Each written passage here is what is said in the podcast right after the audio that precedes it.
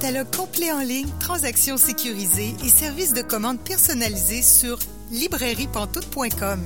La librairie Pantoute, la librairie indépendante à Québec, partenaire annuel de CKRL, vous présente Bouquins et confidences.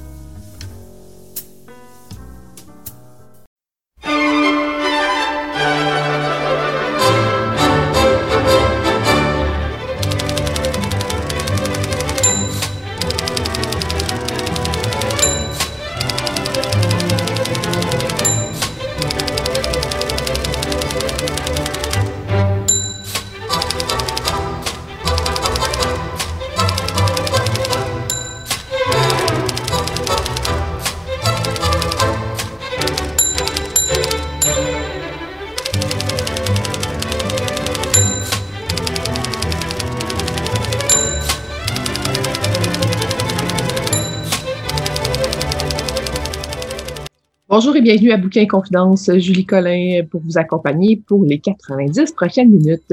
Bouquin Confidence, c'est votre rendez-vous littéraire sur les zones de CKRL. Cette semaine, notre invitée est Monique Prou. C'est Célia Chalfoun qui s'entretient avec elle dans environ 30 minutes. Aussi, notre chroniqueuse Vanessa Bell vient nous présenter deux romans qu'elle a lus dernièrement. Également, je vais discuter avec Pascal Roux d'un roman que nous avons lu tous les deux il y a environ un an, mais qui nous a vraiment très bien marqué. mais pour commencer, on parle du premier recueil de nouvelles d'anticipation autochtone au Québec.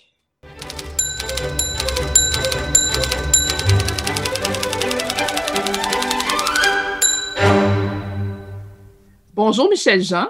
Bonjour Julie. Bonjour Louis-Carl Picasso-Oui. Quoi, Julie? Je vous reçois aujourd'hui pour parler d'un recueil de nouvelles euh, qui est fraîchement publié, qui s'appelle Wapke, qui est paru chez Stanky. Euh, Michel, c'est toi qui l'as dirigé, ce collectif-là, mais je crois que l'idée vient un peu beaucoup de Louis-Carl Picasso, oui. Après Amun, il s'est quand même passé 50, la publication d'Amun et celle de Wapke. Puis euh, Louis-Carl m'a parlé souvent de il disait Ouais, on devrait faire un autre recueil, ça te tente-tu? Puis moi, je disais toujours Ouais, mais j'attends d'avoir une idée, mais je ne l'ai pas fait à Moon 2, je ne l'ai pas répété la même chose, parce qu'à Moon, ce qui était le fun, c'était c'était le premier recueil avec des auteurs autochtones au Québec. Mm. Fait que là, il y aurait comme ça n'aurait pas changé. Fait que, puis là, Wapken, euh, me parlait de tout le temps de, de, de, futurologie, de futurisme autochtone, d'anticipation. Moi, au Canada anglais, c'est très fort. Moi, j'avais pas un genre que je lis, un genre que je lis beaucoup. Ça me disait pas grand-chose. mais à un moment donné, l'idée a fait son chemin. Tellement bien d'ailleurs que c'est une blague entre Lucas et moi, mais j'avais oublié que Lucas m'en avait parlé. Puis à un moment donné, je l'appelle. Hey, Lucas, j'ai une bonne idée. J'ai dit, on va faire un recueil, mais là, ça va être de l'anticipation. Ça va être bon. Hein? Fait que là, Lucas, il est bon joueur, il dit rien. Bonne idée, Michel, bonne idée. Je pense que c'est le lendemain, je lui rappelle, hey, Lucas, ça m'est revenu, là. Ça que tu m'en avais parlé de ça. Hein? Dans le fond, c'était ton idée. Ah, je te regardais J'écoutais parler, mais je disais rien. ben, tu sais, l'important, moi, je pense qu'une idée est bonne est bonne. Puis l'important, c'est pas c'est pas tant d'où ça vient, mais est-ce que est-ce qu'on le fait? Est-ce qu'il est-ce que ça se réalise? Est-ce que ça se concrétise? Puis d'autant plus, moi, ça m'avait étonné parce que bon, comme je le disais, on, s'est connus dans le fond euh, avec Amoun, tu sais, euh, dans nos discussions et tout ça. Puis euh, il m'avait dit à un moment donné, hors contexte, c'est que, quand il était jeune, c'est un grand lecteur de, science-fiction, qui avait tout lu les classiques. Alors moi, je trouvais ça un peu bizarre, tu sais, qu'il n'avait pas le goût d'aller là à l'époque. Puis je me souviens de nos conversations, Michel. Euh, mm-hmm. Puis oui, je sais, je te talonnais un peu, puis dire, écoute, euh, ça marche tellement bien, tu sais, je veux dire, c'est génial, faut en faire un autre. Puis il avait raison. L'intérêt d'Amoun, c'est que c'était le premier. Euh, si, on refait la même chose pour un deuxième, l'intérêt n'est pas là. Tu sais, ouais, as raison. Je dis, mais bon, est-ce qu'on y va avec des voix de femmes? Dis, ouais, mais il y a juste ça, des voix de femmes quasiment au Québec en littérature autochtone. Pour que ce soit pertinent, il faudrait plutôt faire des voix d'hommes. c'est ça qui sortirait du lot. On n'est pas tant que ça euh, au niveau masculin. Et, moi, j'ai cet intérêt-là pour euh, l'anticipation. moi, je suis un, gros geek dans le fond. Je veux dire, j'adore tout ce qui est science-fiction. Euh, de genre en général, mais particulièrement l'anticipation, je dirais. Parallèlement, moi, je travaillais sur un projet d'exposition. je commençais à penser à mon exposition littéraire Le Leg, là, qui est présentement à l'espace Onigam à Shawinigan et qui, va voyager. Et donc, Michel a accepté de faire partie aussi. Donc, ça, j'étais très, très content, très heureux de ça.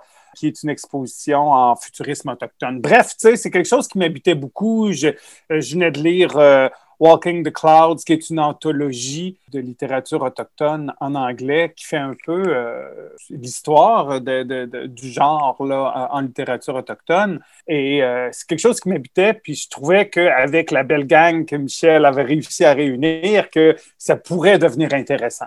Mais bref, je pense qu'à l'époque, Michel était juste pas rendu là dans sa réflexion là, par rapport au genre. Là, euh.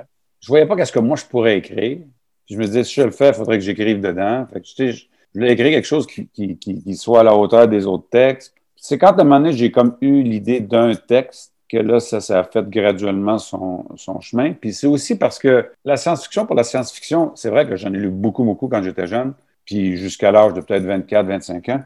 Mais ce qui, ce qui me plaisait dans l'idée de, de l'anticipation, c'est que je me suis rendu compte que ça permettait d'aborder des questions actuelles, politiques, sociales, environnement, etc., sous l'angle autochtone, puis de se projeter dans l'avenir. Donc, c'est dans le futur, mais en même temps, c'est beaucoup ancré dans la réalité d'aujourd'hui. Puis j'aimais ce côté-là un peu. Je, me suis dit à un moment donné que c'était pertinent dans le contexte actuel des choses. Et c'est là que ça m'a comme, ouais, je pense que je pense que ça serait quelque chose de, de le fun. Parce que, tu sais, juste, si on présente juste des textes qui sont euh, soit de la science-fiction, soit de l'anticipation, souvent les gens vont être déboussolés ou moins familiers.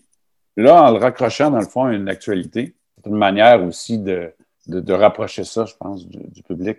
c'est tout ça un peu, moi, dans le fond, c'est tranquillement a fait son chemin dans mon cerveau. Puis comme c'est assez brumeux là-dedans, des fois, ça prend, un peu plus de temps que, que, ça devrait. Là. C'est pas que c'est brumeux, c'est que c'est occupé là-dedans. Hein? Oui, c'est sûr que c'est occupé de ce temps-ci, mais, mais quand même, je veux dire, Wapke, ça a, été, ça a été une belle aventure parce que, tu sais, moi, j'ai voulu quand même qu'on bâtisse par rapport à Amun. Sais, Amon, euh, il est encore euh, réimprimé régulièrement, il continue de se vendre pour un recueil de nouvelles collectifs. C'est en soi un, beau succès. Puis Wabke, ben, je voulais que ce soit ça aussi. Je voulais que ça nous amène ailleurs. Puis on, a, plus de, nations représentées dans Wabke encore.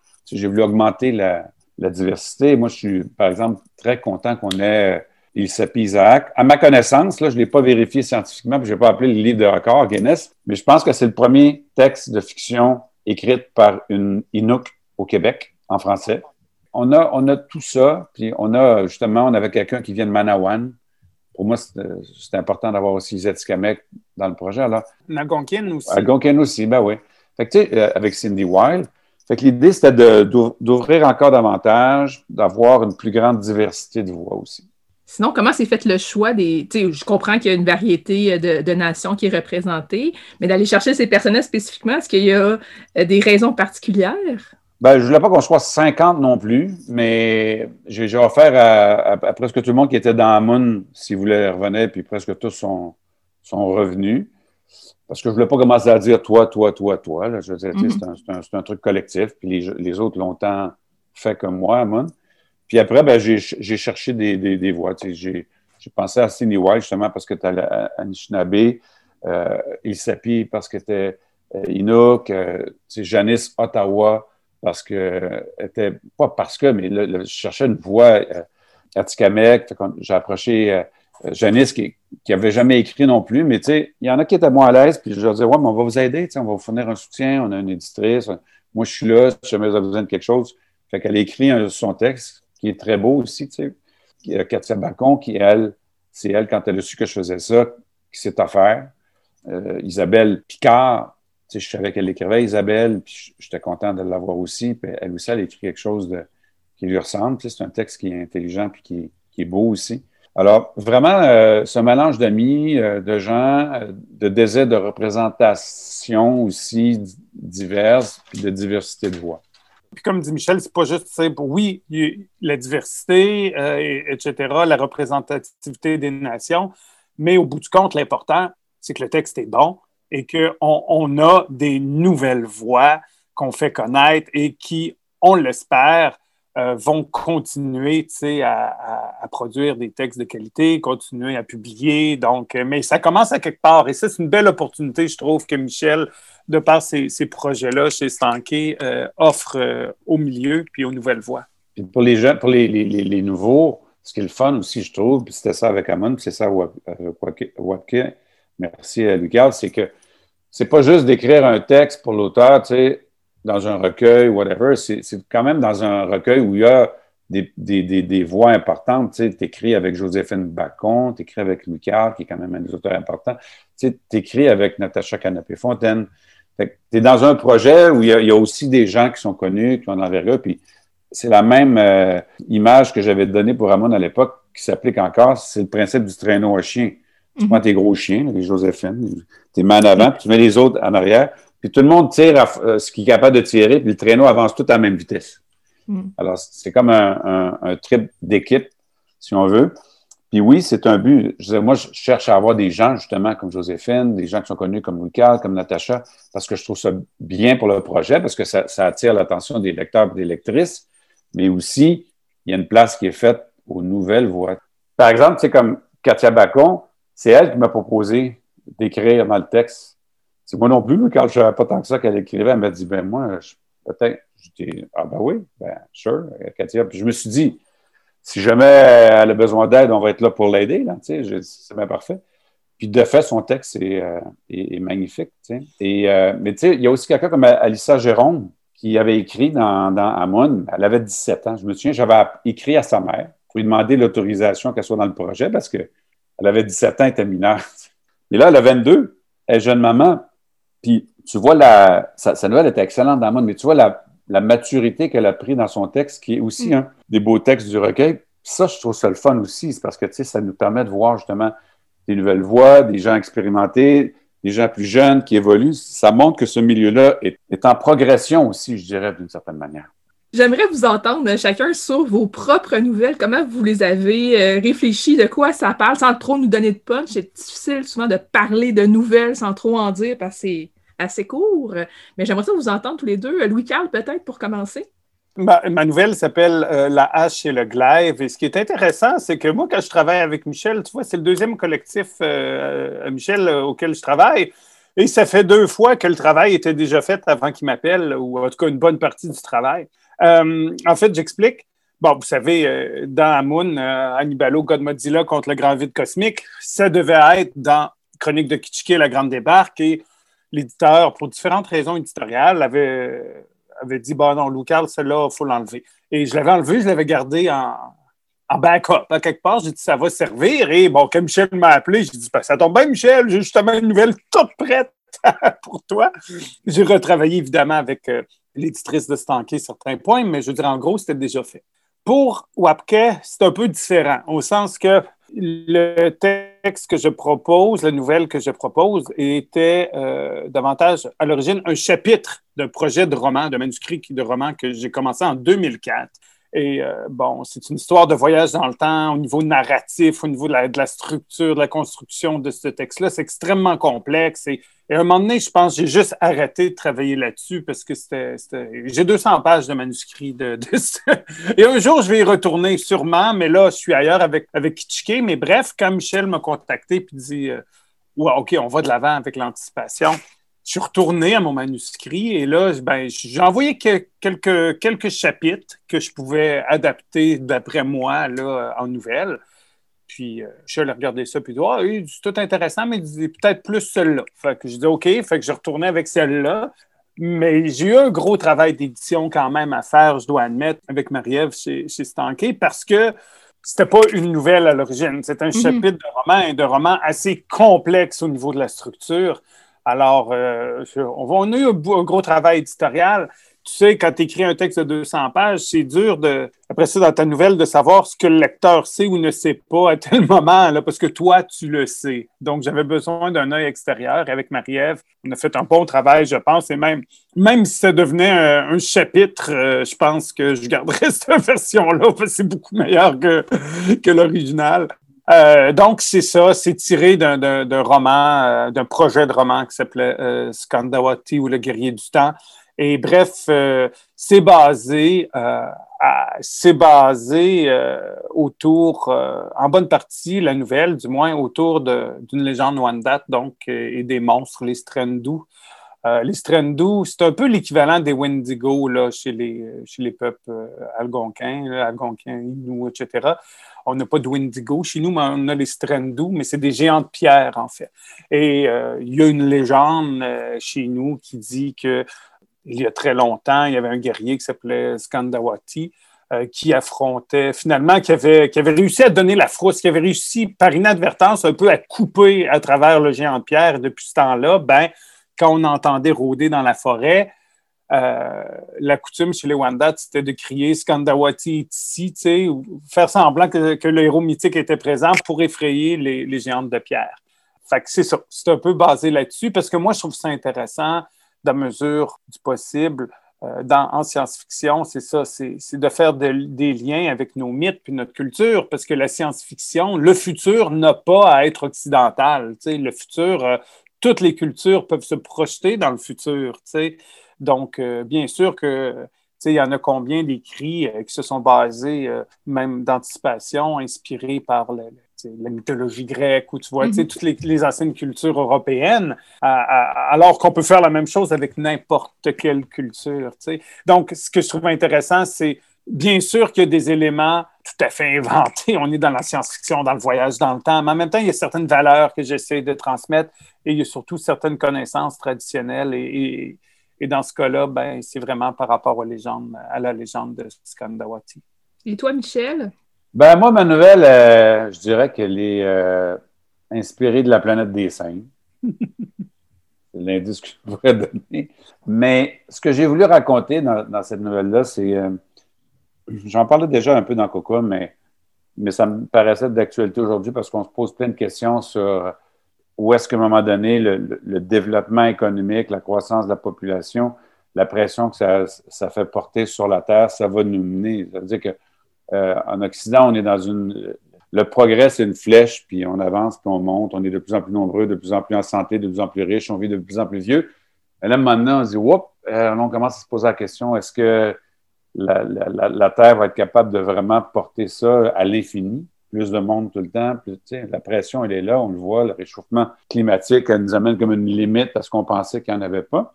Et chez les Inuits, euh, chez les Autochtones en général, euh, le monde n'était pas comme une flèche, mais plutôt comme un cercle.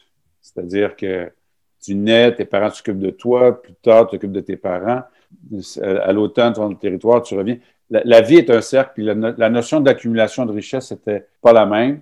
Encore davantage, je dirais, chez les peuples qui étaient euh, nomades complètement, parce que de toute façon, on n'avait pas de culture, rien. Fait que ce que tu avais de plus précieux, il fallait que tu sois capable de l'apporter avec toi. Il n'y avait pas la notion d'amasser des choses. bref, j'avais ces deux, ces deux visions du monde-là en tête.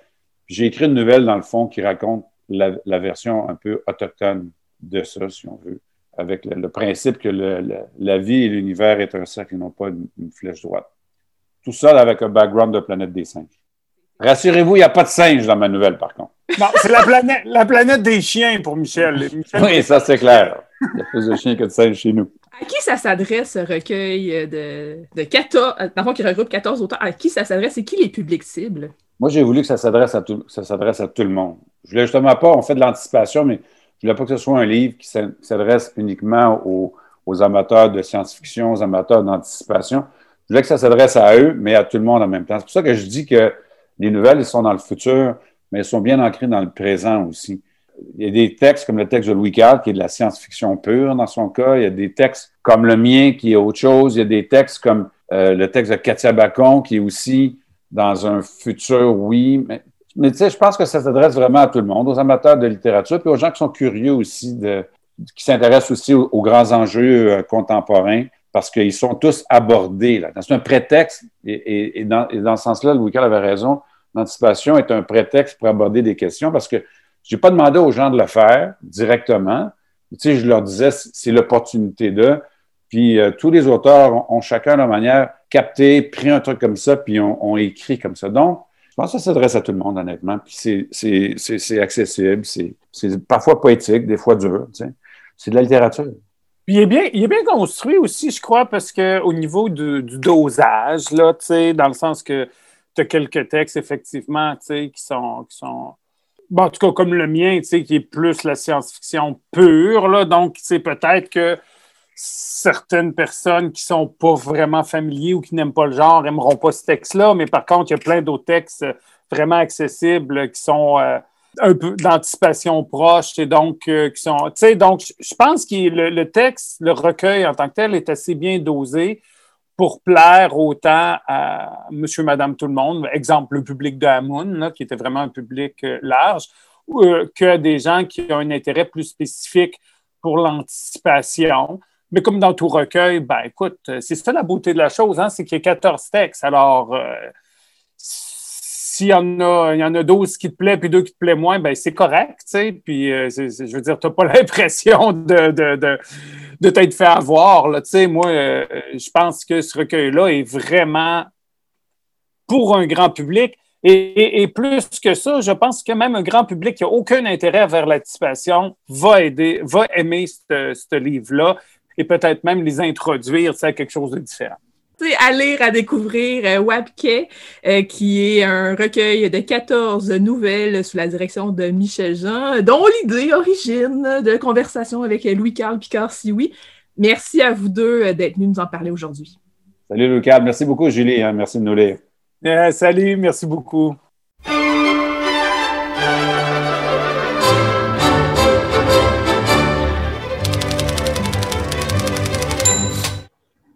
Vous êtes bien Bouquin Confidence, Julie Collin au micro. Et là, je rejoins notre chroniqueur Pascal Rowe. Bonjour Pascal. Bonjour Julie. Cette semaine, on parle d'un livre qu'on a lu tous les deux il y a quand même un certain temps, mais en même temps, c'est un livre qui est quand même assez frais dans notre tête. On expliquera pourquoi ou pas. oui, on a décidé de parler du roman Errance de Mathias Carpula qui est paru chez Annika Parence éditeur euh, en 2020, mais assez tôt en 2020. Et ça faisait un petit bout qu'on se disait, on va en parler, on va en parler. Et puis, effectivement, c'est un roman qui revient en tête avec beaucoup de détails assez frappants. C'est mm. pourquoi on a décidé aujourd'hui que bah, c'était le moment de le faire. Oui. Je vais te laisser résumer autant qu'il est possible de résumer parce qu'il y a beaucoup d'éléments qui sont une surprise et un suspense. À la base, on suit euh, quelqu'un italien d'origine qui euh, est en, il est en France, il habite en France, et là, il s'en va dans la région de Brest, donc une région que Pascal connaît très bien, dont il pourrait nous parler de long en large parce que c'est là que tu viens. Mais lui, il s'en va à Brest et en fait, il quitte sa, temporairement sa conjointe et sa fille pour une réorientation de carrière qu'il va faire à Brest. Tu à la base, moi, je pensais naïvement que je lisais euh, le livre de quelqu'un euh, qui, un immigrant euh, italien qui s'en va vivre en France. Puis après ça, ben, tu sais, qui doit comme refaire encore son réseau parce que là, il, fait une réorientation de carrière. Puis tout ça. Moi, je pensais que c'était un peu ça. Mais oui, mais non. Parce que c'est vraiment une autre affaire. On peut pas trop en dire sur qu'est-ce qui se passe, mais il y a un moment autour de la page 80 où j'ai fait comme Hein? Et là, ça change bout pour bout. On est complètement dans autre chose. C'est fou. Il y a des images là-dedans qui vont me marquer toute ma vie. Des images que je ne partagerai pas, évidemment, pas en ondes, mais hors d'ondes, et crime qu'on peut en parler longtemps. Ça m'a fait exactement la même chose. D'ailleurs, je pense que je t'ai écrit au moment où j'ai comme fait Oh, on vient complètement de changer de récit. Il y a tellement de choses dans ce roman parce que, comme tu dis, bon, il y a quand même le côté, c'est un personnage, il s'appelle Stefano, qui vit dans un pays qui n'est pas le sien à l'origine. Donc, il y a le côté, le, titre le dit bien, il y a une errance géographique.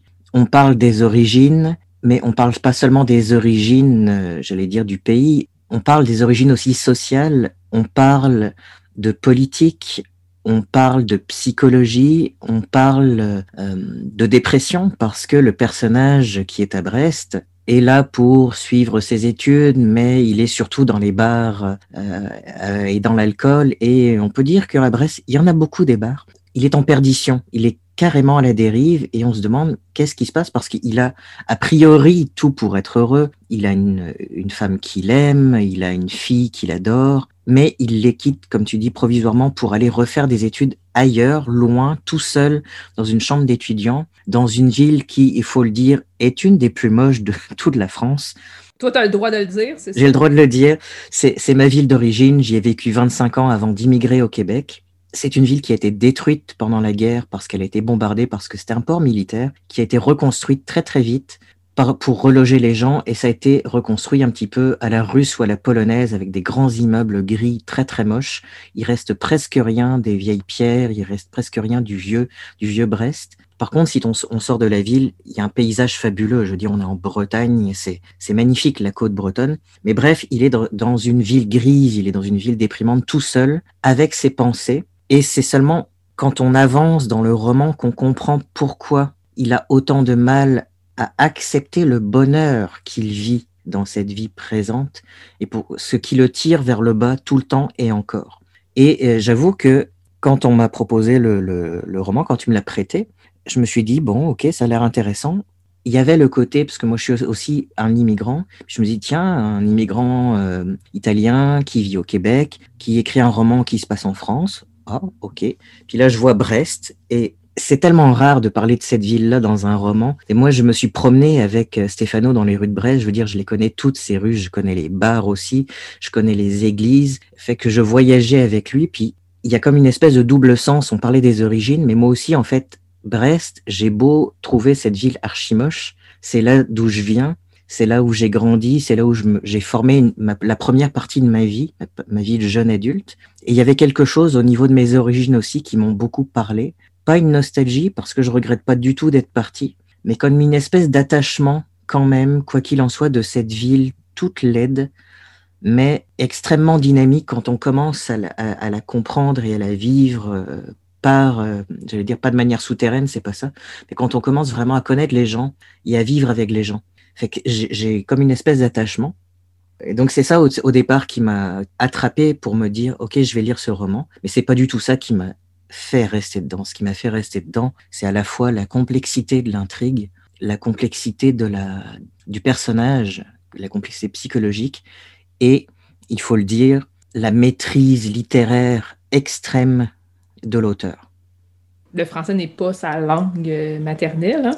Euh, c'est un, Italien, Mathias Carpula, mais il écrit vraiment bien, puis il écrit pas bien pour un Italien, il écrit bien tout court, mais sachant que c'est un Italien, c'est encore plus impressionnant. Oui, tout à fait. Et euh, j'ai seulement une réserve euh, sur le roman euh, qui concerne la dernière partie, et puis je vais essayer d'en parler sans en parler parce que c'est vraiment important de ne pas dévoiler, parce qu'il y a beaucoup de, il y a beaucoup de couches dans ce roman, mm. il y a beaucoup de révélations, et il y a beaucoup de sous-couches dans les révélations aussi. Donc la dernière partie, est narré par un narrateur différent et se déroule bien après les événements principaux du roman.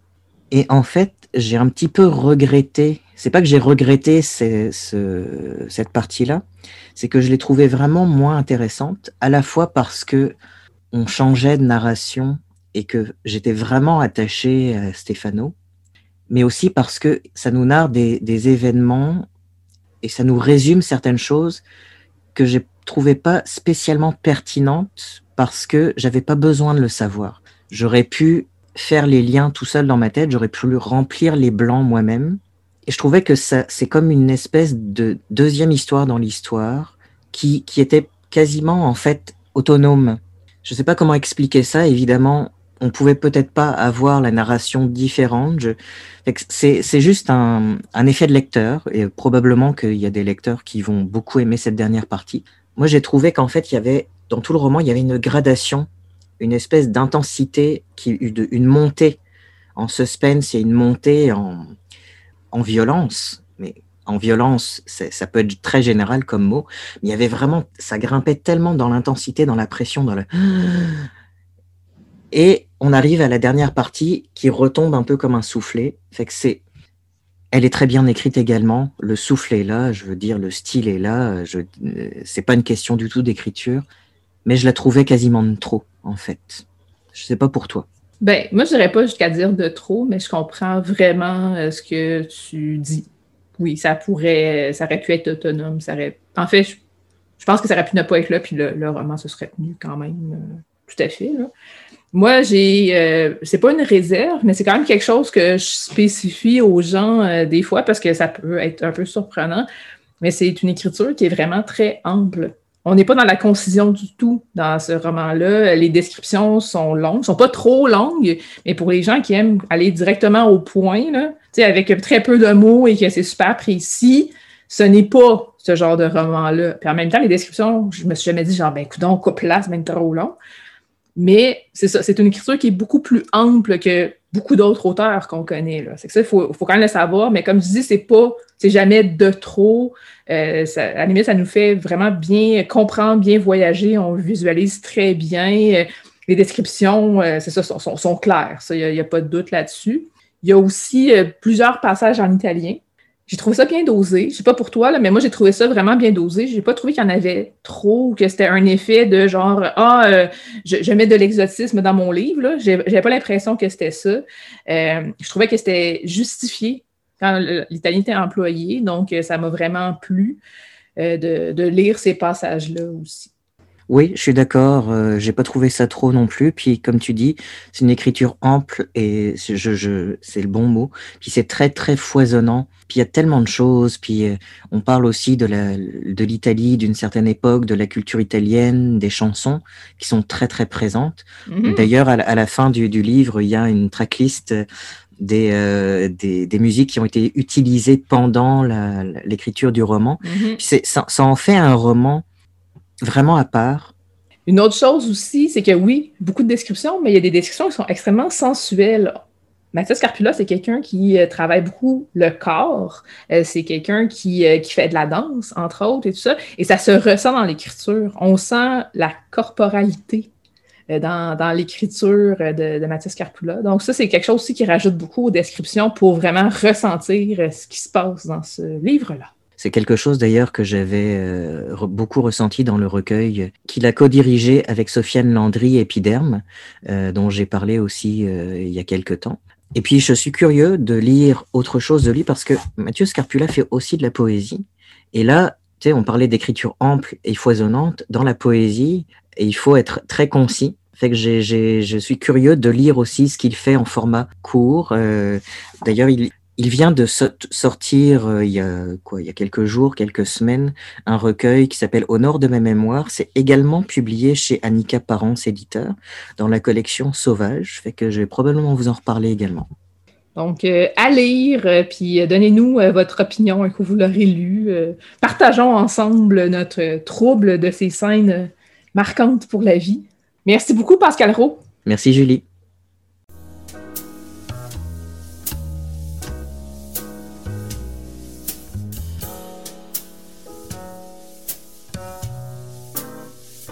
Catalogue complet en ligne, transactions sécurisées et services de commande personnalisés sur librairiepantoute.com.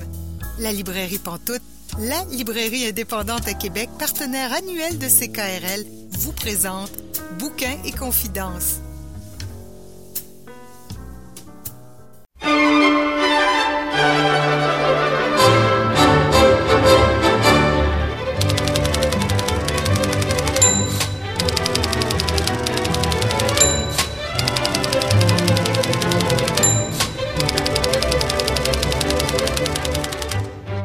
Bonjour à tous et à toutes, vous êtes bien à Bouquin et Confidence et c'est Célia Chalfoun qui vous parle au micro et notre invitée de la semaine aujourd'hui est Monique Prou. Monique Prou, bonjour. Bonjour. Ça me fait vraiment plaisir de vous recevoir aujourd'hui. C'est quelque chose que je voulais faire depuis longtemps, donc je suis comme euh, vraiment excitée qu'on fasse cette entrevue aujourd'hui.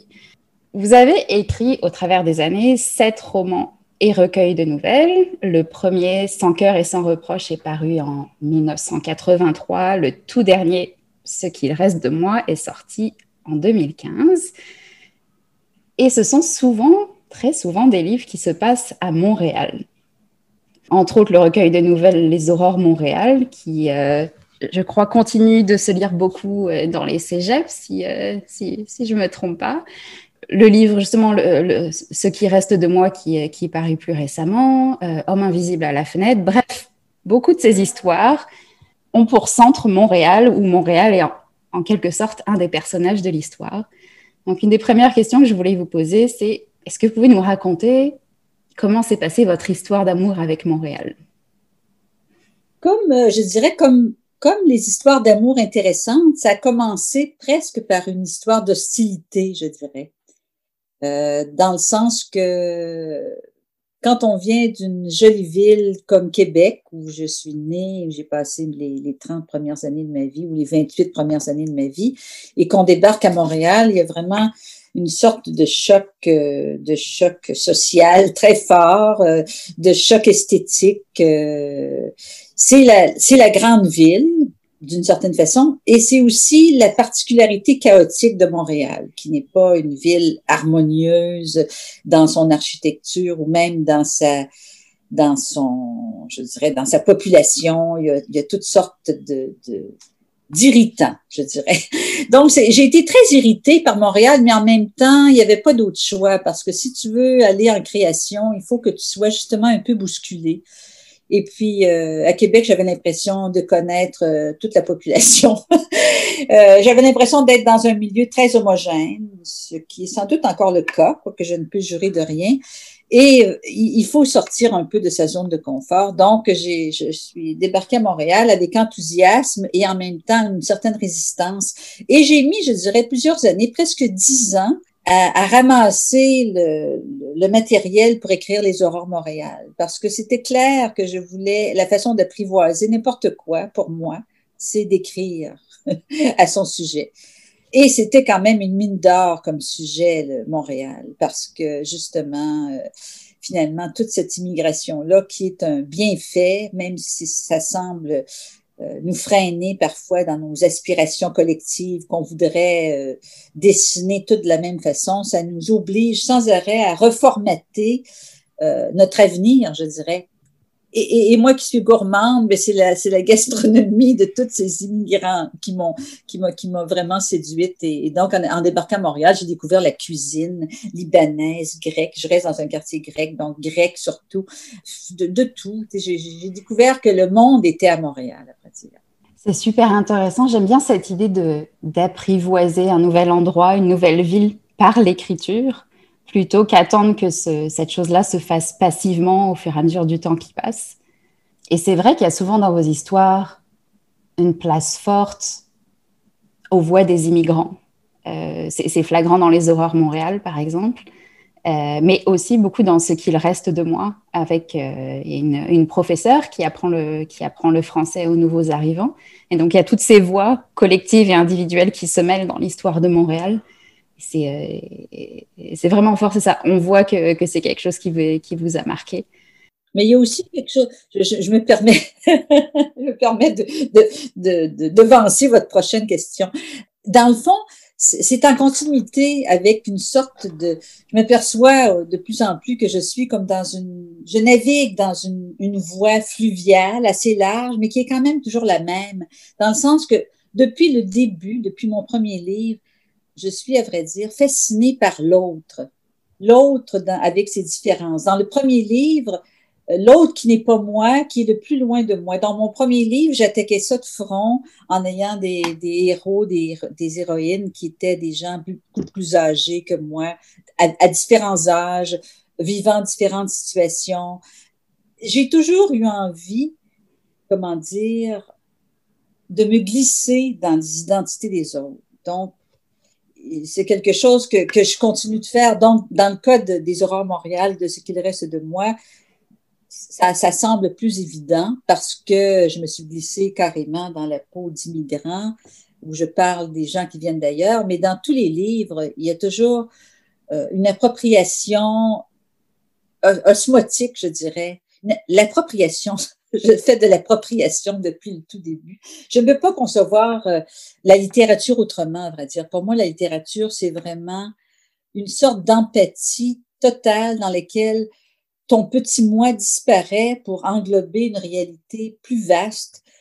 Euh, donc, par exemple, euh, euh, le sexe des étoiles, je me suis glissée dans la peau d'un transsexué. Euh, euh, dans Homme invisible à la fenêtre, c'était un, un, jeune homme en chaise roulante, peintre de surcroît, toute expérience que je ne connais pas euh, personnellement. Et, et finalement, et le livre que je, suis en train de terminer, c'est exactement la même chose. C'est un jeune homme qui a quitté une communauté euh, fermée, qu'on peut imaginer acidique. C'est, à vrai dire, un personnage de, de ce qu'il reste de moi euh, que j'ai repris et à qui j'ai décidé de, de donner euh, l'espace l'espace d'un roman parce que je trouvais qu'il le méritait. J'avais envie de parler de lui. Donc, sans arrêt, je fais ça. C'est comme je fais ça parce que je n'ai pas du tout envie de parler de ma petite vie. J'ai une certaine réticence avec l'expérience de l'autofiction, même si euh, on peut avoir de très bons livres d'autofiction, dépendamment justement de, des vécus de ceux qui écrivent. Mais en général, euh, j'aime beaucoup l'imaginaire. J'aime raconter des histoires. Alors, euh, j'aime raconter les histoires des autres. Et puis, si on prend euh, le livre Ce qu'il reste de moi et puis qu'on se rend directement à la page des remerciements, on voit qu'elle est longue comme le bras. et donc, j'imagine le nombre de conversations que vous avez dû avoir eues justement avec des, avec des personnes qui viennent de, de, mondes tout à fait différents pour s'assurer de rendre leur perspective de la manière la plus euh, pertinente et la plus passionnant. C'était passionnant. C'était vraiment une, mais c'est une grande curiosité qui a donné lieu à ce livre-là aussi. je dirais un immense intérêt pour justement ce qui fait l'étoffe de Montréal. Et en plus, si on se met à, à, à naviguer à travers le temps, parce que c'est aussi ça ce qu'il reste de moi, c'est que je pars ça des tout débuts là, à Ville-Marie. Là. Euh, donc, euh, ce n'était rien, ce n'était qu'une qu'une jungle avec... Et il n'y avait même pas, euh, contrairement à l'opinion actuelle, il n'y avait pas vraiment d'Amérindiens qui vivaient sur le sol de Montréal. C'était un territoire de passage. Il n'y avait personne qui était installé. C'était un territoire de chasse, mais on traversait Montréal. Personne n'était installé au moment où, au moment où, où Jeanne Mance et Maisonneuve ont tenté de, de, de partir euh, la, la, civilisation, entre guillemets. Ce qui n'était pas d'ailleurs le but au début, ils voulaient vraiment faire une communauté franco-indienne. Bref, les débuts de Montréal sont aussi fascinants que l'actualité de Montréal. Et donc, ça, ça m'obligeait à, à, à, explorer. Alors, c'est vraiment une, une longue exploration, ce livre-là longue exploration, passionnante pour moi aussi, euh, dans toutes sortes de, de toutes sortes de manières. Alors, continuons sur le thème de l'exploration, justement, parce que maintenant, j'aimerais parler d'un autre livre qui s'appelle Champagne. Et pour donner ma propre euh, histoire à propos de Champagne, on est en 2014 ou 2015, je ne suis plus très sûre, et puis une amie, Allo Alexandra, m'offre pour ma fête un livre qui s'appelle Champagne d'une autrice que je ne connais pas encore, qui s'appelle Monique Prou. Et elle me dit, regarde, je sais pas si tu vas aimer ça, mais il me semble que c'est vraiment un livre pour toi. En tout cas, tu me diras, je suis pas sûre, mais je pense que ça te plaira. Je, ok, cool. Et puis j'ai vraiment dévoré le livre, puis j'en revenais pas des descriptions euh, de la nature que vous faisiez. Je suis comme retombée en amour avec euh, la nature québécoise avec ce livre-là. Et là aussi, dans Champagne, il y a toute une exploration, mais avant qu'on se lance là-dedans, est-ce que vous pourriez nous résumer Champagne? Champagne, c'est le résumé de plusieurs années de ma, de ma, mon amour profond pour la nature. Parce qu'en même temps que j'habite Montréal depuis maintenant 30 ans, depuis que je, depuis que j'ai 20 ans, euh, je passe mes étés dans, dans, dans, la forêt laurentienne. Au début, c'était la forêt laurentienne près de, près de Québec, la ville de Québec, et après ça, c'est devenu la forêt laurentienne près de Montréal. Donc, c'est un milieu pour moi qui est aussi euh, familier que la ville et euh, je dirais qui me, qui me répare complètement. La ville ne me répare pas. La ville me nourrit, mais la nature me répare. Et me nourrit aussi profondément. Mais disons que euh, c'était la première fois que j'osais me dire la nature sera le sujet de mon prochain livre. Mais c'était quand même là aussi un livre que j'ai préparé pendant des années.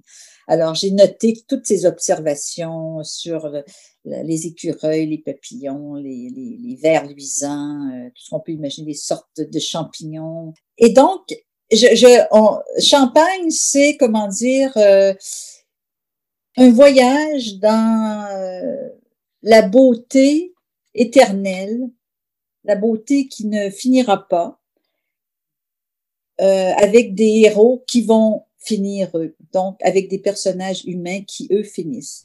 Donc c'est euh, le contraste entre euh, l'infini et le fini, entre ce qu'on va perdre et ce qui est toujours là. Et c'est aussi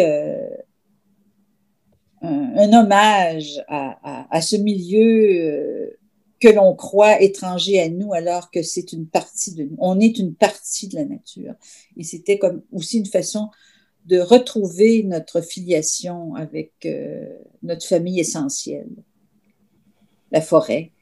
Dans Champagne, on a ces, euh, cette femme, là qui possède cette, bah, qui possède, selon sa vision, elle le possède même pas, qui est la gardienne, mettons, de ce gigantesque morceau de nature, euh, un lac et puis, et puis des, montagnes et puis tous les êtres vivants qui viennent avec et qui a aussi accepté de vendre ou de louer quelques parcelles de terrain, mais presque avec regret parce euh, elle vivrait très bien toute seule, je pense, euh, cette femme-là, avec, euh, avec sa maison, ses chats et la nature autour d'elle. et c'est vraiment, une, moi j'ai vraiment vu ça comme une, une ode à la beauté de la nature, mais il y a aussi toujours cette, cette menace sous-jacente de, de l'humain aussi, pas, pas l'humain en tant que ce qu'il est, euh, comment dire, pas en tant que ce qu'il est, mais de ce qu'il souhaite à notre époque accomplir aussi avec ces gens qui, qui aimeraient ça, démolir une partie de ce terrain-là, puis construire. Euh, Développer, le développement, voilà.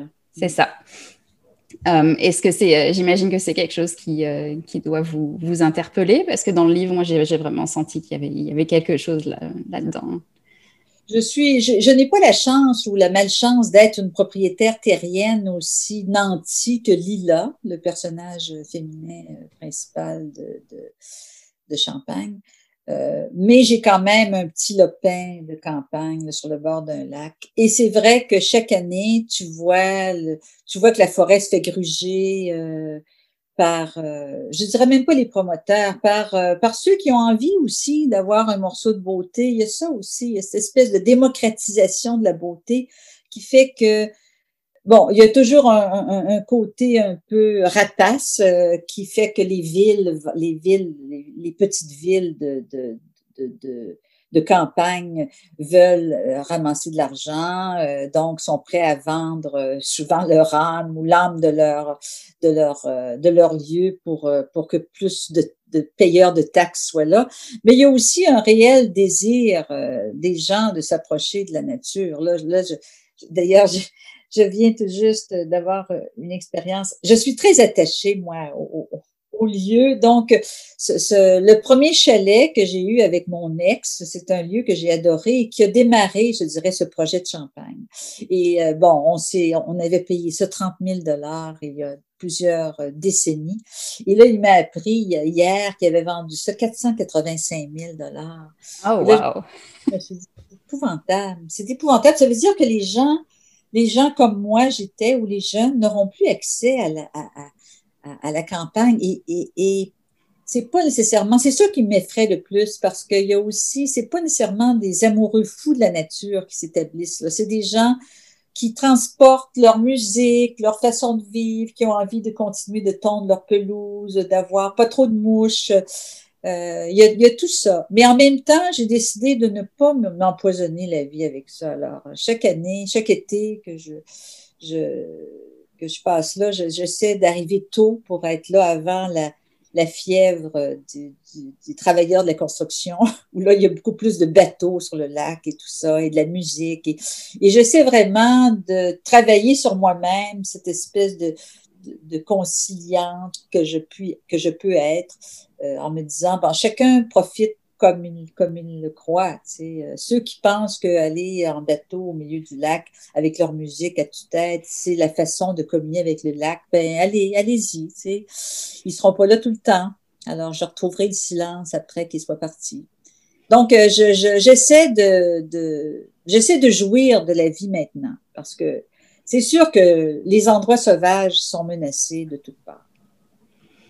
Oui, c'est certain. Puis il y a aussi dans le livre toute une, une réflexion aussi de, la part de Lila qui est, qui est végétarienne sur, euh, sur ce que ça implique aussi de, de vivre au milieu de sa nature. Elle refuse de manger des, des animaux et puis elle, elle essaye très fermement de dissuader les personnes qui sont sur ce, bout de nature dont elle est la gardienne de, de, ne pas pêcher, de ne pas écraser de fourmis.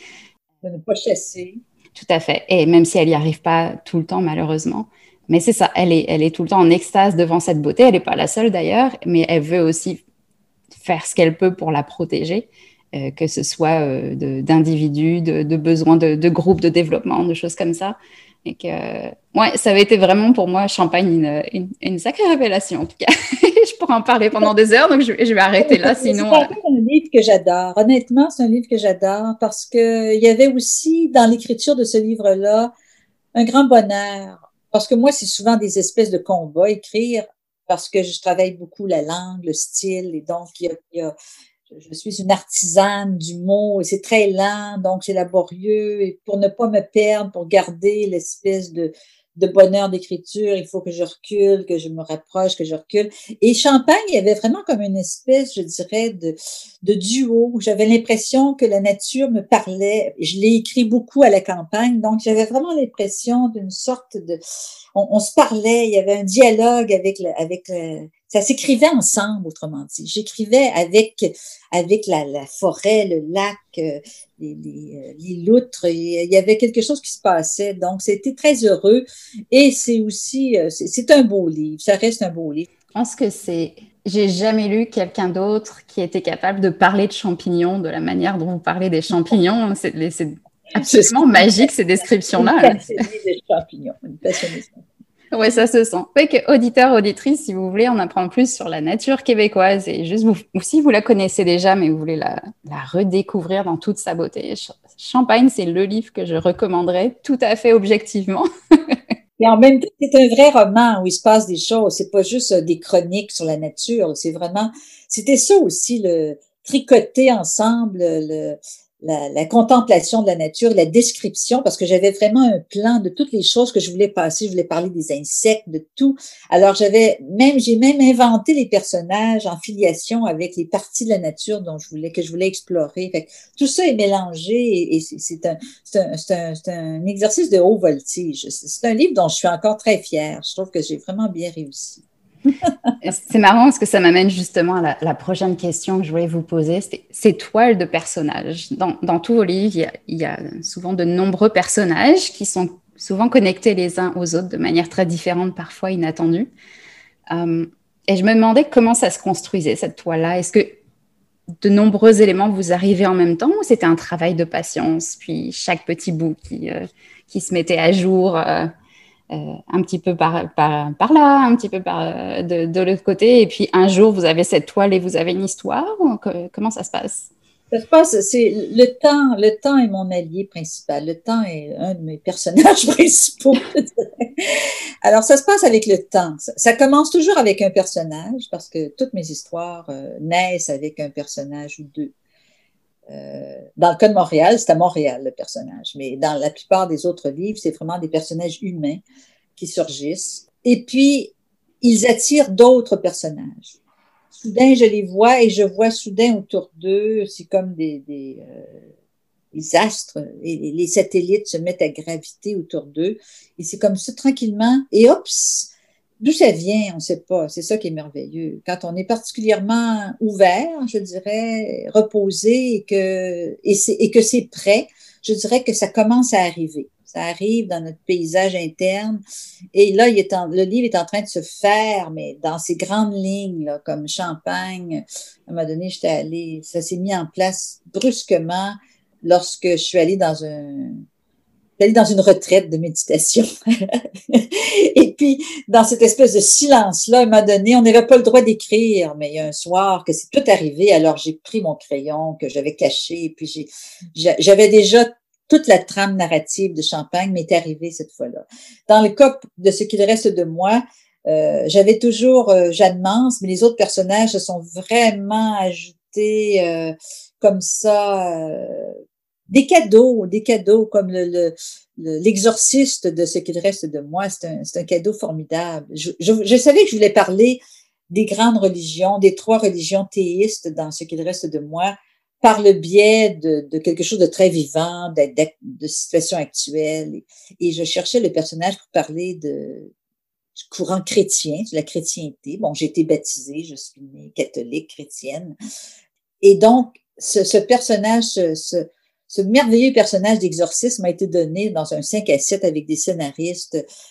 Quelqu'un, un de mes amis et scénariste m'a raconté qu'il logeait chez quelqu'un euh, dont l'appartement était infesté et donc il avait fait venir un exorciste.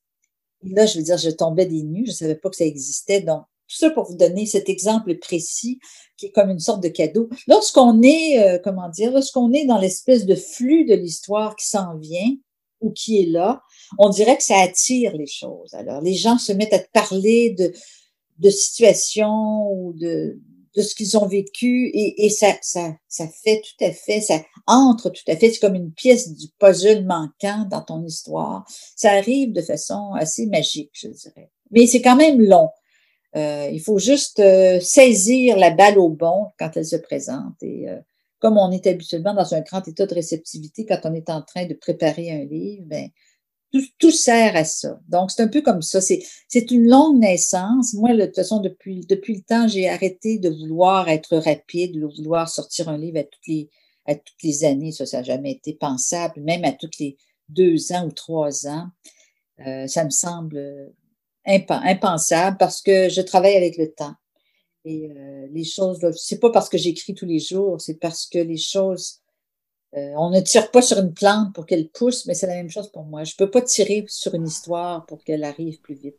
Donc l'important, c'est c'est d'être à l'écoute et puis si je comprends bien de toujours avoir un stylo avec soi même dans une retraite de méditation on n'a pas le droit d'écrire ou alors une bonne mémoire. Ce pas mon cas. Donc, j'ai toujours un, petit calepin, un petit crayon euh, dans, mon sac.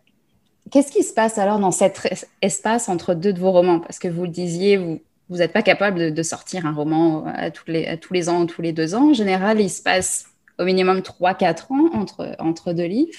Qu'est-ce qui se passe entre ces... Quelles sont les étapes, dans le fond, entre le moment où vous arrivez à vous à vous sortir d'une histoire puis à en envisager une autre? Je sais que c'est pas nécessairement une question qui a une réponse simple, mais j'ai envie de la poser quand même. Ben, il se passe euh, là encore du temps. C'est-à-dire que je m'investis tellement dans un livre. On imagine, donc, par exemple, ce qu'il reste de moi, euh, j'ai passé un bon cinq ans, plus ce que j'ai ramassé au fil du temps aussi. ça devient comme une œuvre qui résume presque une partie de ta vie. Et j'ai l'impression d'avoir atteint dans ce qu'il reste de moi, euh, d'avoir touché à des espèces de pierres précieuses ont fait que ce livre-là, après l'avoir terminé, je me suis dit, mais j'ai plus rien à dire. J'ai tout dit ce que j'avais à dire. Je peux pas aller plus loin. J'avais l'impression d'être allé vraiment très loin dans moi, ce que j'estime aller loin, c'est-à-dire, euh, moi, ce que je fais dans le fond, c'est j'ai toujours envie de parler de l'expérience humaine. Jusqu'où l'expérience humaine peut-elle se rendre? Et c'est pas dans l'anecdote, c'est pas dans, c'est pas dans les actions frénétiques, c'est vraiment comme une espèce de, de processus de, de on, est dans un chemin, puis on ne sait pas, on sait pas où on s'en va. Alors que dans ce qu'il reste de moi, j'avais l'impression que mes personnages savaient où ils s'en allaient, c'est-à-dire ils s'en allaient vers eux-mêmes. Dans le fond le seul voyage qu'on fait, le seul voyage véritable, on s'en va vers nous-mêmes.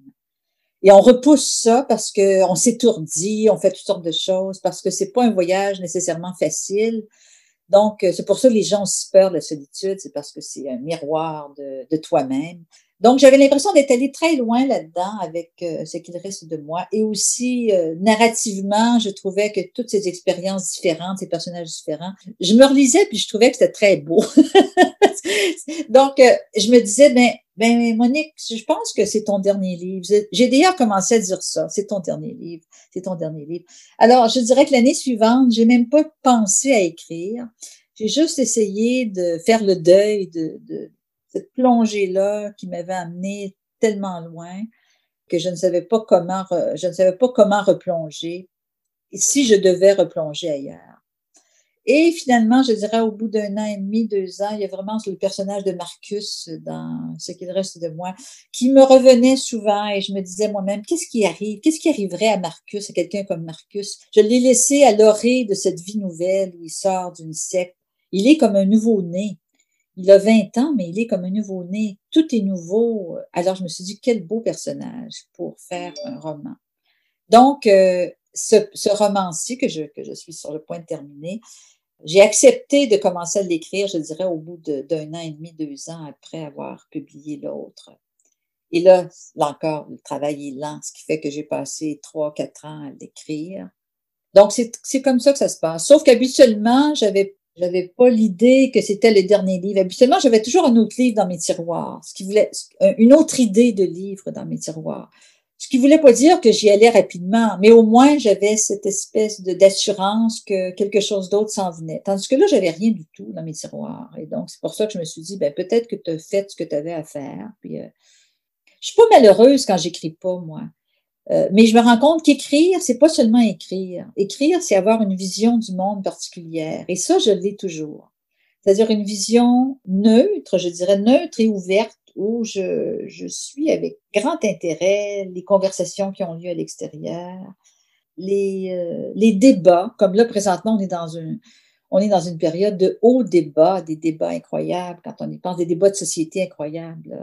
Toute la question des femmes, des, des, des, euh, des, Noirs, des, euh, du racisme systémique ou non, bon, de la maladie qui est arrivée, la pandémie, c'est incroyable. Et, les, les, complotistes, ceux qui refusent, alors qu'est-ce que c'est des gens qui refusent ce qui nous semble être la réalité? C'est quoi leur réalité à eux? On est dans un, un moment incroyable, mais j'ai beaucoup de difficulté à me faire une opinion ou à me m'ancrer dans une opinion. Je laisse tout entrer ça et je me dis, mon Dieu, que c'est passionnant. Lui, il pense ça, elle, elle pense ça.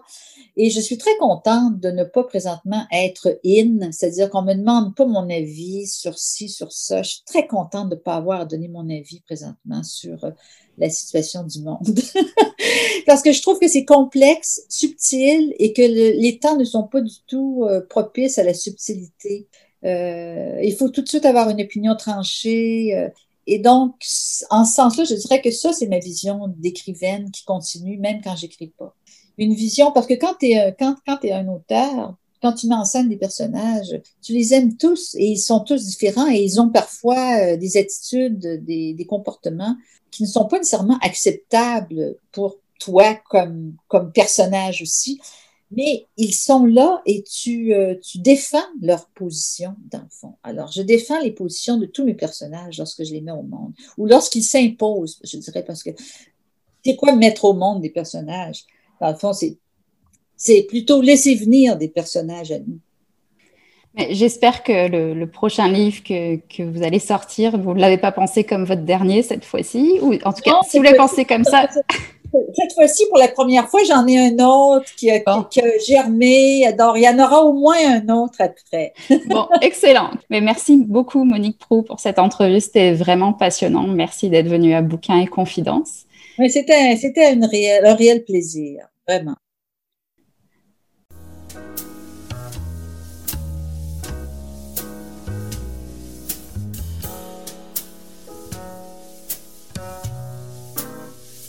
Catalogue complet en ligne, transactions sécurisées et services de commande personnalisés sur librairiepantoute.com. La librairie Pantoute, la librairie indépendante à Québec, partenaire annuel de CKRL, vous présente Bouquins et confidences.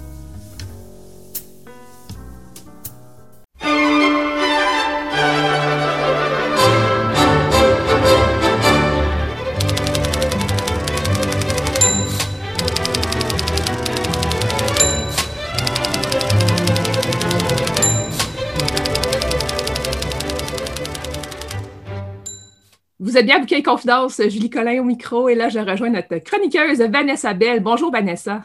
Bonsoir, bonjour, allô? oui, toutes les options sont possibles. Oui. Tu nous parles de deux romans que tu as lus dernièrement. Oui, absolument. Ben, en fait, le premier dont je vous ai parlé lors de ma dernière chronique que j'attendais de pouvoir lire. Donc, on commence avec Mukbang de Fanny Demeure qui est paru chez Tête Première le mois dernier. C'est dans la collection euh, Tête Dure. Donc, Mukbang, qu'est-ce que c'est? Eh ben, je pense qu'on pourrait dire plusieurs choses de cette histoire-là. Qu'est-ce que c'est? Mais voici, moi, mon interprétation. Euh, je tiens à en dire parce que euh, il y a plusieurs ramifications, il y a plusieurs sujets. C'est un livre qui est assez foisonnant.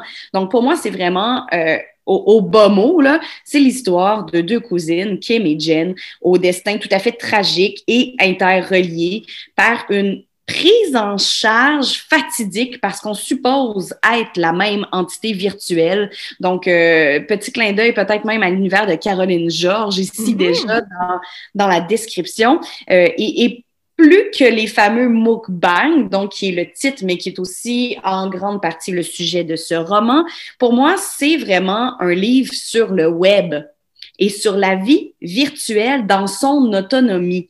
Et ça, j'ai trouvé ça super rafraîchissant et super intéressant parce que souvent, on va parler euh, de, de la vie virtuelle en la comparant à la vie réelle ou en la mettant en opposition ou en sentant le besoin de dédouaner certaines choses entre la vie virtuelle et la vie réelle, alors qu'ici, Fanny Demeul euh, nous la présente, je trouve, cette vie virtuelle-là, comme quelque chose de, de concret, d'autonome, qui se déploie et qui existe sans l'autorisation de cette fameuse vie réelle ou qu'on pourrait plutôt appeler cette vie physique-là. Donc, c'est un livre d'obsession Hein? Euh, c'est un classique chez Fanny Demeul, euh, des obsessions, elle en a plusieurs. Euh, et, donc, c'est un livre d'obsession, dont celle du corps. Ça aussi, c'est un thème qui est récurrent. Mais pour moi, encore une fois, je parlais tout à l'heure, c'est un livre sur les mukbangs, mais ça va plus loin. On va parler vraiment de la vie virtuelle. Et là, je trouve que ce même levier-là qui est intéressant, c'est-à-dire que c'est un livre, oui, qui va parler de l'obsession du corps, mais qui va parler de l'idée même du corps. Donc, interroger cette idée-là du, du, corps, de ce dont il a besoin, de ce dont il est capable, euh, évidemment, dans la vie virtuelle. Donc, les obsessions, je le disais, de Fanny vont devenir euh, les nôtres. Euh, ça, je pense qu'elle sait le faire toujours très habilement, euh, même avec roue claire naturelle ou avec déterrer les eaux. Elle, a ce don de raconter des histoires, et ça, je pense qu'il faut le souligner. Euh, on ne s'ennuie pas dans un livre de Fanny Demeul, les pages se tournent toutes seules. Et là, ici, vraiment, ces obsessions deviennent les nôtres, notamment par un système de code QR. Donc, euh, les codes QR qu'on va scanner à l'aide de notre téléphone euh, intelligent.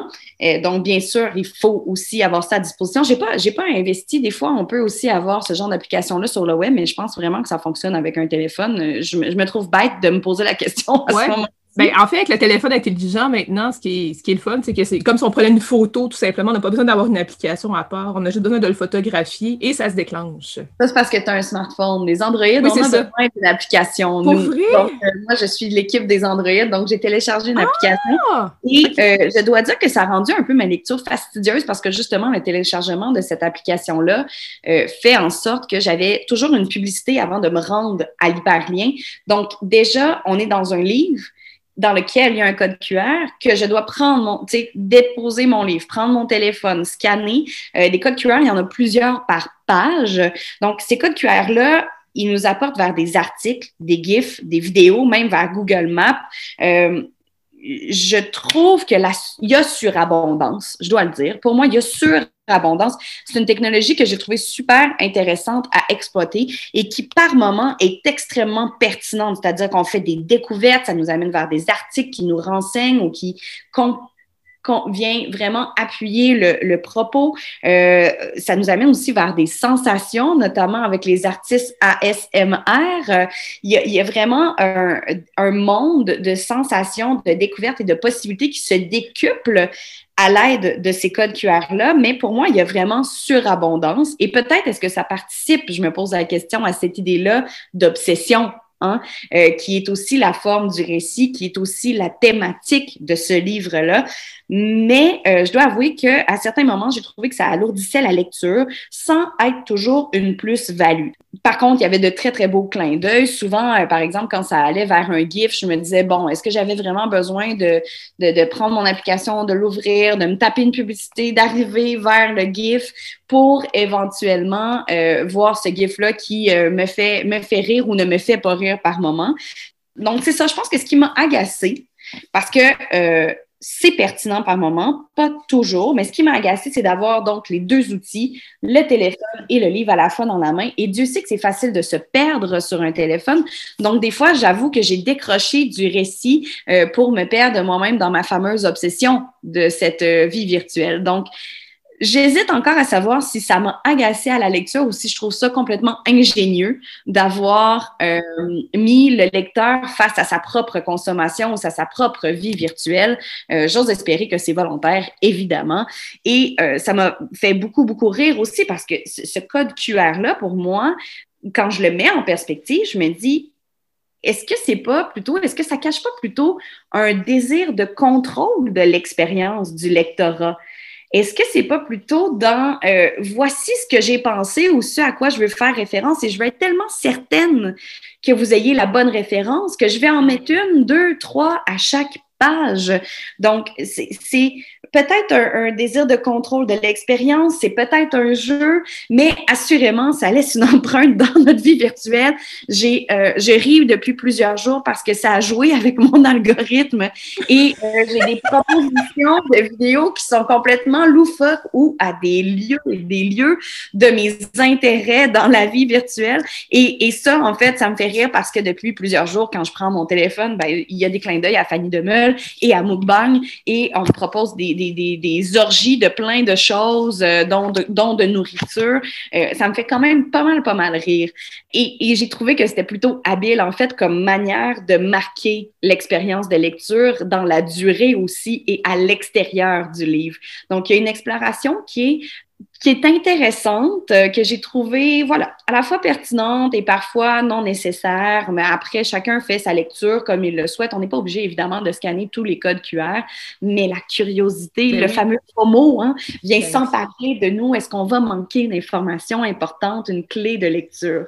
Donc, euh, il y, a, y, a, tout ce réseau-là aussi de références pop qu'elle utilise à même le récit. Donc, Hollywood PQ, Narcity, OnlyFans, le sac de chips. On est dans des références littéraires qu'on on voit très rarement. En même temps, Fanny Demeur vient aussi euh, de, cette, euh, cette tradition-là dans ses recherches, notamment autour euh, du pop, de, la culture pop.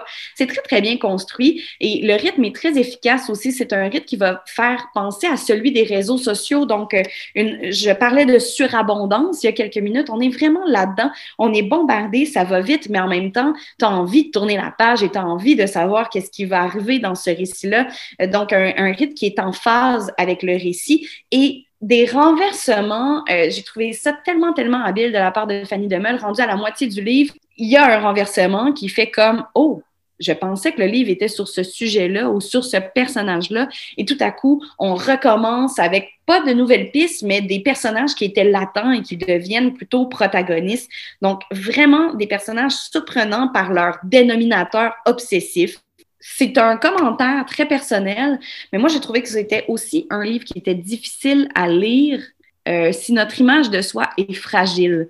Euh, c'est un livre, je parlais tout à l'heure sur, euh, sur le corps, qui questionne le corps lui-même, mais qui renvoie aussi beaucoup à l'image, et notamment avec ce jeu-là de lien, d'hyperlien hein, qui nous amène vers le web. je ne sais pas si c'est parce que le printemps, qu'au printemps, mon image de moi est, fragile, mais ça m'a amené dans des zones d'inconfort qui ne sont pas négatives, mais vraiment, c'est venu me faire travailler loin. Et avant qu'on entre en onde, tu me disais, euh, ouais, mais Vanessa, la dernière fois dans ton micro, tu nous disais aussi que Fanny Demel, elle te sort de ta zone de confort et que tu as quand même envie de la suivre. Donc, je pense que là, on, était vraiment euh, dans le mille, mais c'était quelque chose qui était quand même assez fragile pour moi, mais vraiment prime par-dessus tout ça, la force narrative de Fanny Demeure dans ce roman donc euh, qui est Mukbang publié donc chez Tête Première dans la collection Tête Dure et je dois le souligner parce que souvent c'est une déception que je vis dans plusieurs livres, dans plusieurs romans notamment. C'est un art que de savoir faire chuter ou cesser son récit. Et quand j'ai eu terminé ce livre-là, la finale, j'ai fait Oh, OK, OK. C'était très, très, très satisfaisant. Et je me suis dit, je vois pas comment elle aurait pu faire autrement pour que se termine cet enchevêtrement de récits-là. Donc, euh, je le répète, très, très, très habile dans sa forme narrative. Et bien sûr, j'ai découvert plein de choses euh, complètement euh, loufoques, intéressantes et dégueulasses sur le web. Donc, une expérience de lecture déroutante. Oui, voilà. Ton deuxième livre? La Desiderata j'aurais voulu que ça ne finisse jamais. Euh, je, je, vais le relire assurément. Ils sont rares, ces, ces, ces livres où je me dis, avant même la fin, j'ai envie de le relire. Hmm. Euh, ça, c'est une forme d'obsession aussi, une obsession qu'on avait peut-être enfant, où on avait envie de se faire raconter souvent la même histoire. Et il y a quelque chose qui, euh, qui, qui, qui, éveille aussi notre enfance dans La Desiderata, donc de Marie-Hélène Poitras, publiée chez Alto. On est ensorcelé par ce récit-là. Et donc, c'est la trame principale, c'est comment une constellation de filles et de femmes s'organise autour d'une lignée d'hommes entêtés, euh, entêtés et cruels qui ont vécu et qui vivent toujours dans la malmaison. C'est le nom de la maison, la malmaison, donc, et ses bâtiments secondaires. C'est également l'histoire de la fin d'un héritage. On est à l'aube d'une ère nouvelle et on est complètement envoûté par la promesse de cet effondrement-là qui est puissant dès les premières pages, j'étais en admiration totale devant cette fable gourmande. Hein. C'est ce qui est écrit sur la C4. J'avais essayé de la définir moi-même euh, par des mots qui ressemblaient plus à, à conte, euh, qui ressemblaient plus à mythologie. Et quand je, je lis toujours la C4 après avoir fini de lire et après avoir fini d'écrire mes notes de lecture, et quand j'ai lu dans cette fable gourmande, j'ai dit, ben oui, ça peut être rien d'autre qu'une fable gourmande, donc qui met en scène un village, Noirax, mais aussi un théâtre, un théâtre de personnages au nom ensorceleur.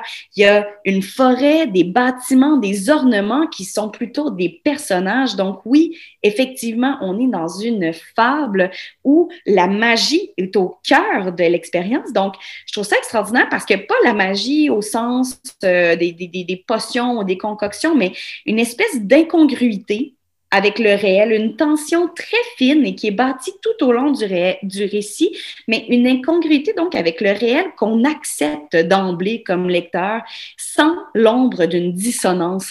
Euh, tu sais, Julie, ce fameux moment de flottement où tu dis ah, mais ça, c'est inventé. Ou hmm. oui, mais par rapport au réel, qu'est-ce qu'on en penserait ou qu'est-ce que ça devrait représenter? Bien, pour moi, il n'y a pas un moment où je me suis posé cette question-là. Le pacte de lecture, la manière d'écrire est tellement efficace que ces incongruités, cette dissonance-là qui pourrait s'installer n'advient jamais parce qu'on hmm. dit oui, j'accepte ton récit comme tu le présentes.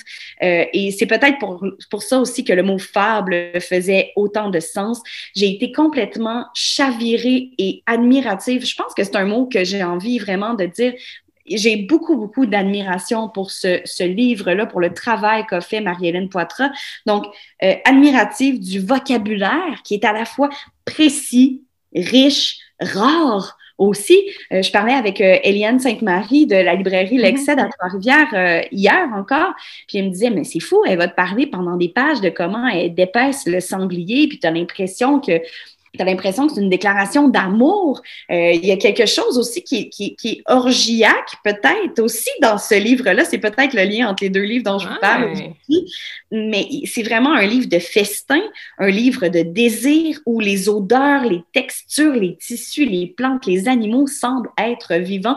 Tout est concret dans notre tête de lecteur, dans notre corps de lecteur aussi. Je trouve ça extraordinaire. Et aussi, on sent une recherche infiniment solide, vraiment dans la préparation littéraire, mais qui est très loin d'être plaquée. C'est tout en finesse et je pense que c'est ce qui contribue aussi au fait qu'on accepte ce qui nous est raconté. Je, répète là, mais je suis vraiment admirative de, de ce livre-là qui pourrait, par ailleurs, être une peinture. Donc, pour moi, il y a ça qui est très, très fort. Euh, c'est un livre comme on va voir une nature morte. C'est un livre de clair-obscur. C'est un livre qui est tellement riche par le vocabulaire, par les évocations, qu'on dirait que tout est concret, tout est sensible, tout est réel. Euh, elle fait notamment l'utilisation de chants populaires comme qui vont se transformer en espèce de prophétie pour venir appuyer cette fable gourmande-là. C'est vraiment très, très, très habile. C'est bien filé, c'est bien ficelé, même, j'ai envie de dire. Et pour moi, Julie, c'est donc, je le rappelle, la Desiderata de Marie-Hélène Poitras chez Alto. Pour moi, c'est un livre qui rappelle pourquoi ou même plutôt comment la littérature est une grande réjouissance. Euh, je le conseille avidement et j'ai envie que vous m'en parliez. Donc, quand vous l'avez lu, La Desiderata, vous m'écrivez, peu importe de quelle manière, courriel, Facebook, Instagram, je veux en parler. C'est un livre qui me marque euh, et qui m'a marqué et auquel je repense plusieurs fois par jour depuis que je l'ai terminé. Une belle hantise une belle hantise intelligente, littéraire et réjouissante. Assurément un livre qui, je le sais déjà, va être marquant pour moi dans mon parcours de lectrice. Et ils sont rares, ces livres-là. Oui, puis surtout quand c'est des, romans, relire des romans, souvent on le sait comment ça se termine, on connaît l'histoire, on l'a lu. Donc, il faut qu'il y ait quelque chose de supplémentaire pour que tu ressentes le besoin de le relire aussitôt. Euh, parce que des fois, on a envie de relire un roman, mettons, dix ans plus tard, parce que justement, on peut avoir évolué, on a une vision un peu différente, on s'en souvient pas tout à fait. D'accord. Mais là, de déjà ressentir le besoin de le relire à ce stade-ci, ça montre à quel point c'est fort. Ah oui, mais c'est vraiment de me replonger dans cet univers-là, dans, dans cet envoûtement. Tu sais, quand je lisais, j'ai tassé du travail, j'ai tassé mes enfants, j'ai tassé ma vie de couple parce qu'il fallait que j'y retourne. J'avais besoin de retrouver cet univers-là. Donc, ouais, vraiment quelque chose qui vient chercher euh, à la fois la tête, mais aussi le corps. Euh, vraiment un coup de force. Et, euh, je parlais aussi avec une amie, Annabelle Moreau, donc qui, qui, qui me disait, parce que moi, je, je, je m'en confesse, je n'avais jamais lu Marie-Hélène Poitras. Et elle me dit, ah oui, Marie-Hélène, elle fait ça. chaque roman, à chaque fois, moi aussi, elle me fait ça. Donc là, maintenant, évidemment, euh, j'ai commandé euh, l'entièreté de, de, ses livres. Donc, je pourrais éventuellement, si tu le souhaites, te, te reparler de soudain euh, le, la Minotaure ou La mort de Mignonne ou Griffintown, que sais-je. j'ai vraiment très hâte de voir comment je vais me développer comme lectrice dans cet univers-là. Ben, merci beaucoup, Vanessa Belle, pour ces deux suggestions et on se retrouve très bientôt. Absolument, très bientôt avec deux autres femmes euh, puissantes. Donc, on se retrouve la semaine prochaine.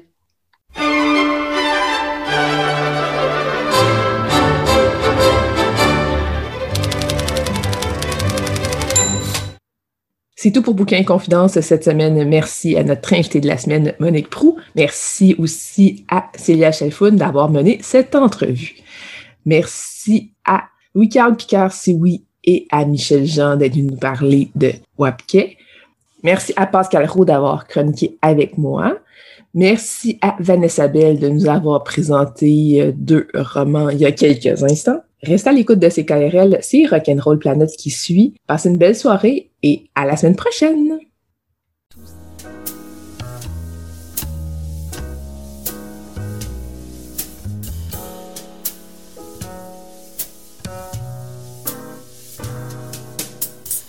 La librairie Pantoute, la librairie indépendante à Québec, partenaire annuel de CKRL, vous a présenté Bouquins et Confidences.